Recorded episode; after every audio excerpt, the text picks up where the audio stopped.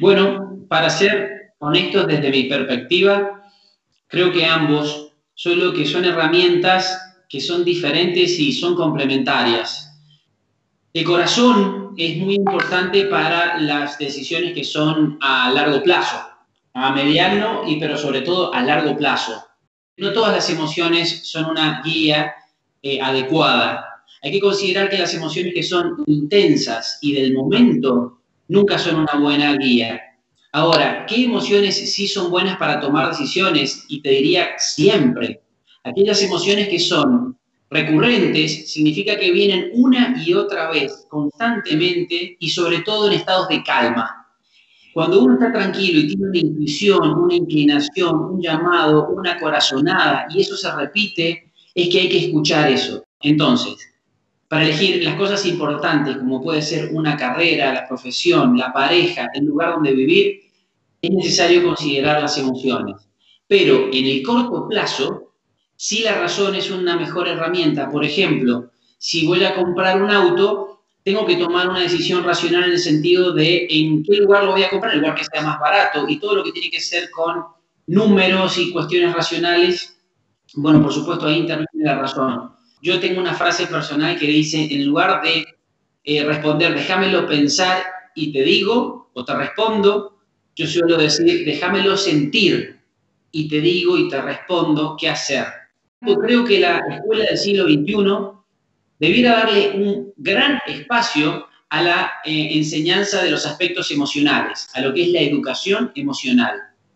Lo otro debe estar, no creo que son excluyentes, no es que es una o la otra, creo que son complementarias, pero de lo que sí no tengo ninguna duda es que la educación emocional merece y necesita su espacio en las escuelas desde hace mucho tiempo porque en toda América Latina estamos padeciendo situaciones que realmente no tienen precedentes, que son muy acuciantes y ni qué decir en esta coyuntura de lo que es eh, la, pandemia del COVID y con el, aislamiento, con todo lo que está generando y las consecuencias que va a tener, a tener a nivel psicológico, a nivel emocional y a nivel económico también. Bueno, la inteligencia emocional se compone de cinco macrohabilidades que son las fundamentales. De ellas se suceden algunas más en detalle, pero para mencionarlas son, el autoconocimiento es la más importante, es poder saber qué es lo que siento, poder nombrar mis emociones y sentimientos. Es decir, decir, esto que siento es tristeza,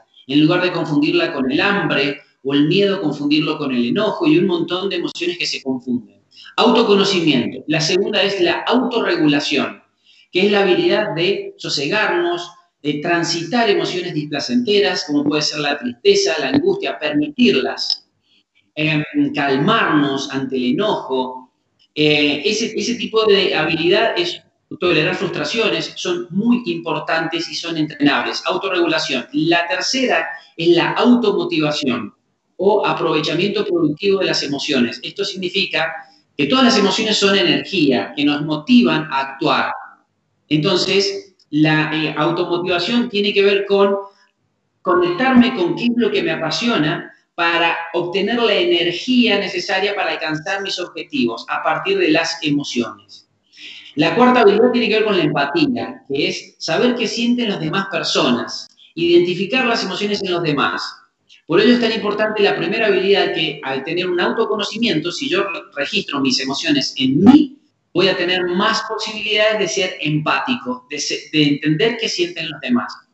Y la última macro habilidad de la inteligencia emocional, que hoy es considerada una inteligencia en sí misma, es eh, la, la habilidad social. Las habilidades sociales tienen que ver con la capacidad de ser claros al hablar, de ser populares, de resolver conflictos, todo lo que es em, poder habilidades de seducción, el carisma, el respeto, valoración del otro, la prudencia, son todas características que hacen de que una persona pueda ser un líder nato, sea una persona nutritiva, en lugar de una persona tóxica.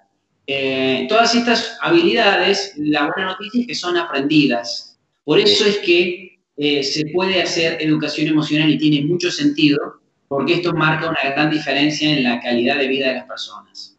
Desde que somos mm, bebés, nos dicen no grites, no llores, no saltes, no te muevas, eso no se dice. Eh, y poco a poco vamos aprendiendo a tapar toda una vida emocional. el problema es que cuando uno tapa una emoción, sin saberlo, tapa la vida emocional, es decir, tapa todas las emociones y se entumece emocionalmente, toma distancia del aspecto emocional.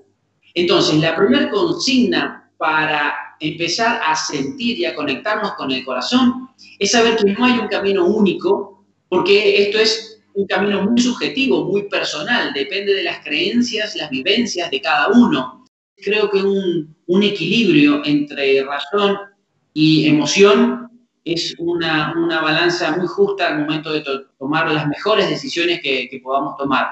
Creo que no hay ninguna duda de que el aspecto emocional juega un rol fundamental en las decisiones acertadas en la vida. Uno va dejando de lado esa, esa, lo más genuino del ser, es lo que yo llamo la coherencia emocional. Conocerme a mí mismo, encontrar mi propósito de vida, saber quién soy y luego tomar los riesgos que esto implica. Es un proceso maravilloso en el que uno aprende a conocerse a sí mismo.